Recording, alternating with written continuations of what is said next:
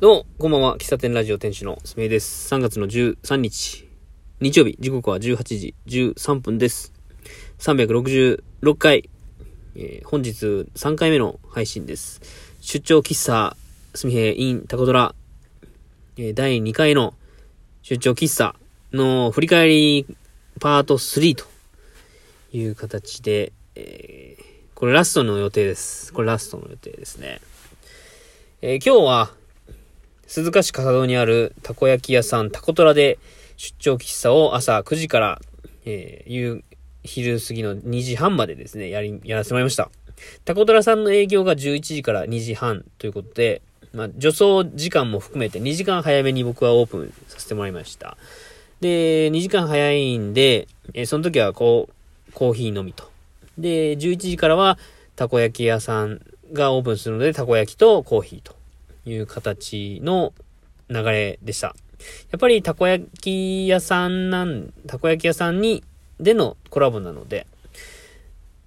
11時前ぐらいから人がポツポツと来だしましてね。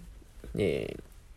ー、結構まあバタバタして、バタバタっていうことはないかったかな。結構まばらに人が来てくれたってのもあるし、あのー、どっちかというと、たこ焼きを焼いてる間にコーヒーを入れるっていう感じなんで、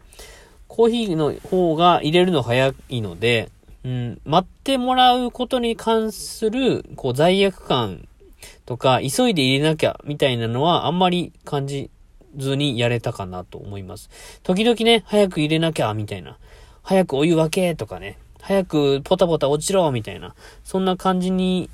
なる時はあるんですけども、今回に関しては、そまあ、そういう感情を持たないように、あの、一杯一杯向き合おうというのを意識しました。あとはね、いっぱいいっぱい入れながら、お客さんとお話をするっていうのに力を入れてたんですけども。うん。で、えー、今回ね、えー、これは、あまり僕しないコーヒーの味について、ざっくり話そうかなと思うんですけども、今回、出張喫茶は、たこ焼き屋さんとのコラボということで、えー、たこ焼きとコーヒーをこう一緒に飲むというのが前提の中で考えたんですよ。で、普段僕があの農園スタンドで入れてる豆っていうのは、えー、2種類の豆のブレンドなんですけども、うん、割とこうコクのある、まあ、酸味の少ないコクのある感じで出しています。まあそれはモーニングコーヒーということで、まあ、ちょっと苦味もあった方がいいかなっていうイメージ。まあ、ど、あんまりね、こう、どっちかに振ってるっていう感じではないんですけども、どちらかというと、コクのある、えー、豆を、味を抽出してたんですよ。で、たこ焼き屋さんでやるということで、さっきも話しましたけど、たこ焼きとセットで味わうだったら、そのコクってあんまりいらないんじゃないかということでですね、まあ僕の判断ですよ。で、えっ、と、豆を今回違う豆を用意したんですよ。えー、いつもは、こう、ブレンドなんですけども、今回はブレンドなしで、えー、今まで、えー、僕がメインで使ってた豆をシングルオリジンというか、シングルオリジン、ちょっと使い方違うな。えー、ストレート。何も混ぜずに、え、提供するっていうやり方をしました。で、え、どちらかというとアメリカン的な感じで、えー、まあ、薄味じゃないですけど、うー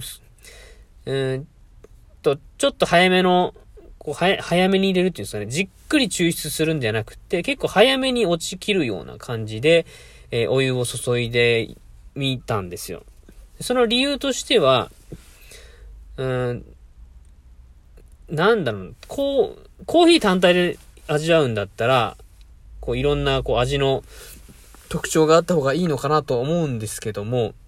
コーヒーとたこ焼き、たこ焼きの邪魔をしない、どちらかというとお茶のような感覚で飲むってなると、少しあっさりした方がいいんかなって思ってですね、えー、いつも使ってる豆のこう、メイン、メイン、えっ、ー、と、7割、8割ぐらい使ってる、えっ、ー、と、豆を、シングルで出して、で、それをちょっとこう、アメリカン薄、薄味的な感じで提供させてもらったんですよ。で、それがね、どう働いたかっていうのは、までの検証はできてないんですけども、うーん、と、僕の中では、そうやってシチュエーションによって、なんか気持ち、提供のし、えー、使う豆だったり、提供の仕方だったりっていうのを変えるのも、まあ、だ、していきたいなっってあ、ありまして、うん。で、今回9時から11時と11時から2時半の間で提供してた豆って、あの、変えたんですよね。で、9時からオープンする豆っていうのは、これまで農園スタンドで使ってたブレンドの豆を使って、で、11時からはそのシングルでアメリカンのような感じで入れるというのをやってみました。で、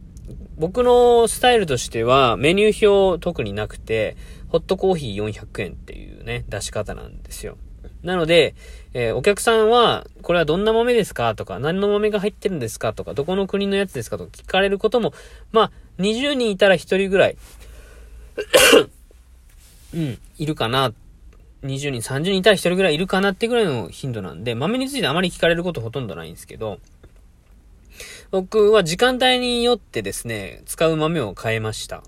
うん。ホットコーヒーくださいって言われたら、あ、あの、あとかじゃない、まあ9時、9時ぐらいなの段階では、午前中の段階では、えー、普通の農園さんで出してた豆。で、えー、午後、11時オープンして、た、この人はたこ焼きと一緒に買ってるな。今、たこ焼き焼いてる間に、たこ焼きを焼くのを待ってるな。まあ、そういう方だと判断したら、えー、シングルの豆でコーヒーを抽出して提供していました。はい。まあ、これは別に誰に言うとかでもないし、うん。お客さんに伝え、まあ、伝えた方が良かったのかもしれないけど、なんかそんなことをね、今日はやってみました。うん。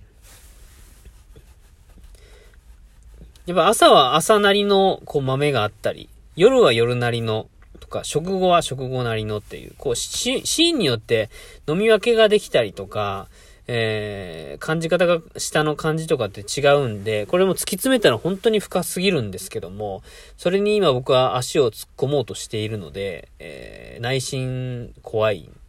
うん、そこ入ってくのあなたみたいな。これまで新、これまで一種類単単一のブレンドで出してたのに、そこ、そこ入っちゃうのみたいな。そんな感覚はあるんですけども。うーん、まあそういった意味で自分でこう豆を調整したり、自分の味こう自分で試しに飲んだ、飲んでみて、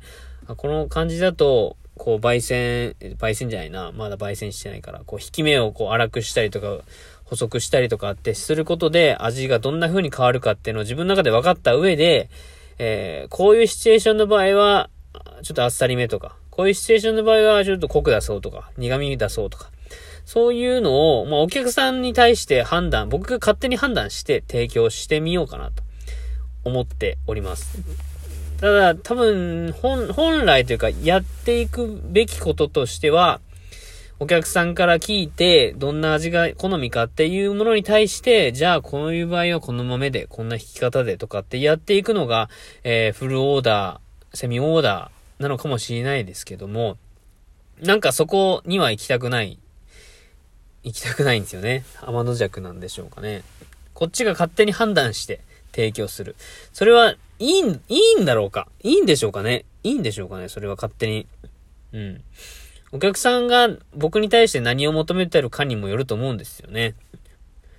すみへんところにコーヒー飲みに行くっていうの中に、えー、なんか5、6種類ぐらいの中で選んで楽しむっていう、えー、まあそういうコーヒー屋さんもあるけども、すみへんとこにはコーヒー豆1種類しかないから、まあコーヒー頼むけど、別にそこまで、そ、そこまで求めてないというか、そこが別に考えてないところ、みたいなね。そんな感じの方に対しては、うん、なんか飲んでみたら、なんかいい、いいな、いいなって感じるのがすごい、こう理想ではありますね。それに対し、それについて、あの、今日は、あの、朝なんでこんな感じでこんな豆を使って入れてみました。みたいな説明も、えー、えー、あると親切なのかもしれないですけど、なんか知らん間にされてて、なんか心地よかったみたいな。そういうサービスもあっていいんかなとか思ったりしましたね。まあ、逆に自分が、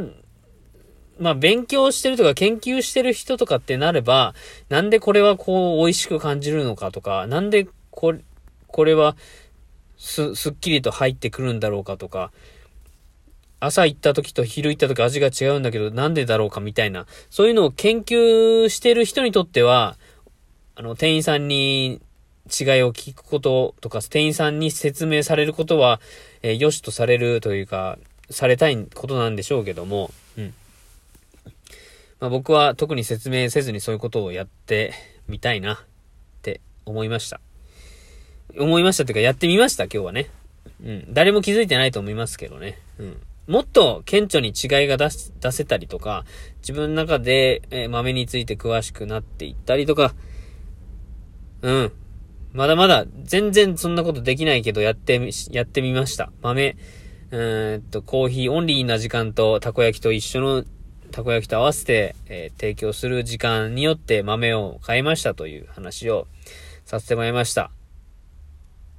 コーヒー沼に入りそうな気がして怖いですけども、なんか、いい空間を作る上では非常にそこは重要なのかなと思うんで、えー、ぼちぼちでやっていきたいなと思います。はい。じゃあ、この辺で出張喫茶の振り返り終わろうかな。また思い出したら、今ね、駐車場で収録してるんですけど、家に帰ってお風呂入って思い出したらまた、配信するかもしれません。その時はお付き合いください。では、3回の振り返り最後までお聴きいただきありがとうございました。ではまた次回お会いしましょう。ありがとうございました。バイバイ。